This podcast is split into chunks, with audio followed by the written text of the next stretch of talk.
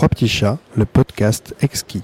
Il faut être aussi plus dans le mode de résilience ou de confiance qui fait qu'on arrive mieux à travailler ensemble et euh, plus rapidement. Rapidement, quand tu te confrontes à la question du changement, de la transformation, tu fais obstacle, tu rencontres l'obstacle de la, de la mentalité euh, assez prégnante, assez dominante qui est le... Il y avait cette pub de Renault, ça ne marchera jamais. Le nombre de gens qui, d'office, avant même que tu aies d'ailleurs pu commencer à envisager la moindre, le moindre changement, partent du principe que ça ne marchera jamais, c'est quelque chose qui est assez stupéfiant et qui est assez épuisant parce que ça te pompe une énergie incroyable pour arriver à contourner cette, cette lourdeur, cette lenteur. Alors comment tu fais justement pour, face à celles et ceux qui te disent il est urgent d'attendre ou c'est pas possible, c'est quoi la bonne technique?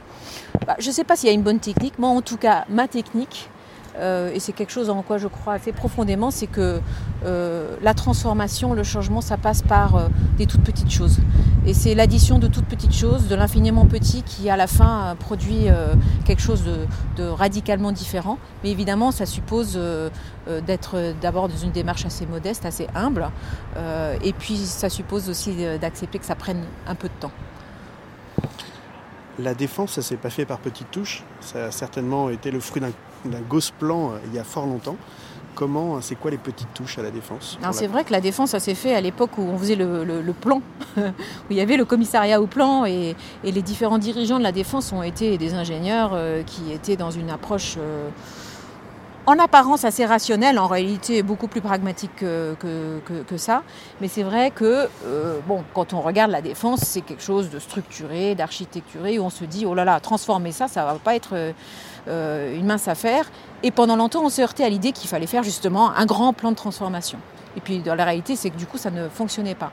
Moi, je crois qu'à la défense, c'est ce qu'on essaye de faire en tout cas, on transforme progressivement, jour après jour, l'ambiance de, ce quartier et donc son attractivité euh, par plein de petites choses. Ça passe par euh, créer une pelouse là où il y avait euh, un bout de dalle. Ça passe par euh, inventer des nouveaux usages, introduire les trottinettes ou les bicyclettes, remettre des assises ou des transats à des endroits un peu improbables qui fait que tout d'un coup les gens vont s'arrêter, se poser, s'asseoir et se parler, alors qu'avant ils ne s'arrêtaient jamais, ils ne se parlaient pas. ça passe par organiser une course sportive qui fait que les gens vont sortir leur tour, participer ensemble à une course et donc se rencontrer autrement que par une réunion de travail. Ça passe par plein de choses comme ça. Euh, ça passe par créer des nouveaux lieux, des nouveaux lieux évidents et des nouveaux lieux moins évidents euh, dans des endroits improbables comme euh, un parking par exemple. voilà, donc c'est plein de petites choses qui au début ne se voient pas puisque c'est marginal. Et puis finalement, bah, au bout de quelques années, là on commence à voir et les gens commencent à venir en disant Oh c'est incroyable comme la défense a changé.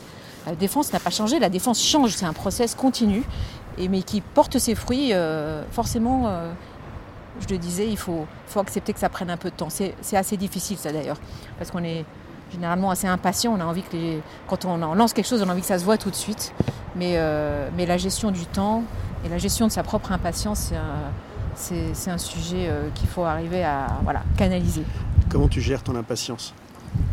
Je ne sais pas si j'arrive toujours à la gérer, je pense que euh, je pense qu'avec l'âge, euh, j'arrive aussi à faire la part des choses entre, euh, bah, par moment, l'impatience, quand elle est exprimée de manière un peu brutale, ce qui peut être mon cas, ça peut produire l'effet inverse, c'est-à-dire que ça peut provoquer des blocages et donc rallonger encore le temps.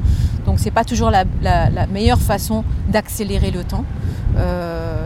donc, d'abord, je gère mon impatience en, essayant de, garder en tête le temps long et de n'être pas euh, toujours le nez sur le projet immédiat, d'avoir toujours le, big picture, dans, mon esprit. Donc euh, ça, donne quelque part du sens au temps qui passe.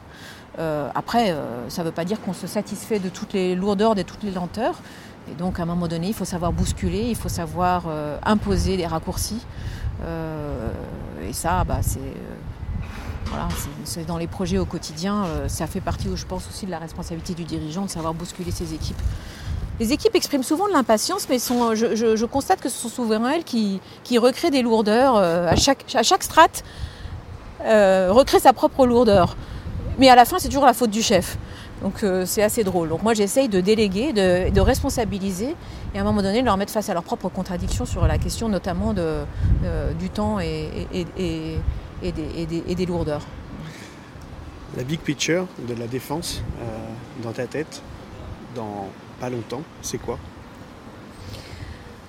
Euh, dans pas longtemps, la défense aura été, sera devenue un lieu euh, où, on, où, on, viendra spontanément, avec plaisir et avec envie, parce qu'on saura qu'ici, quand on vient ici, quel que soit le motif de sa venue, on se retrouvera au sein d'une communauté unique euh, où on aura la possibilité de rencontrer physiquement et pas virtuellement euh, des talents, des, génies qui pourront enrichir notre vie, notre expérience et permettre de créer ensemble quelque chose de nouveau.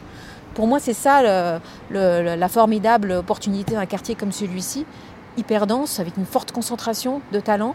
Euh, mais pour ça, il faut créer les conditions de la rencontre et c'est ce à quoi on travaille. Et donc voilà, dans quelques années, euh, c'est à ça qu'on va arriver.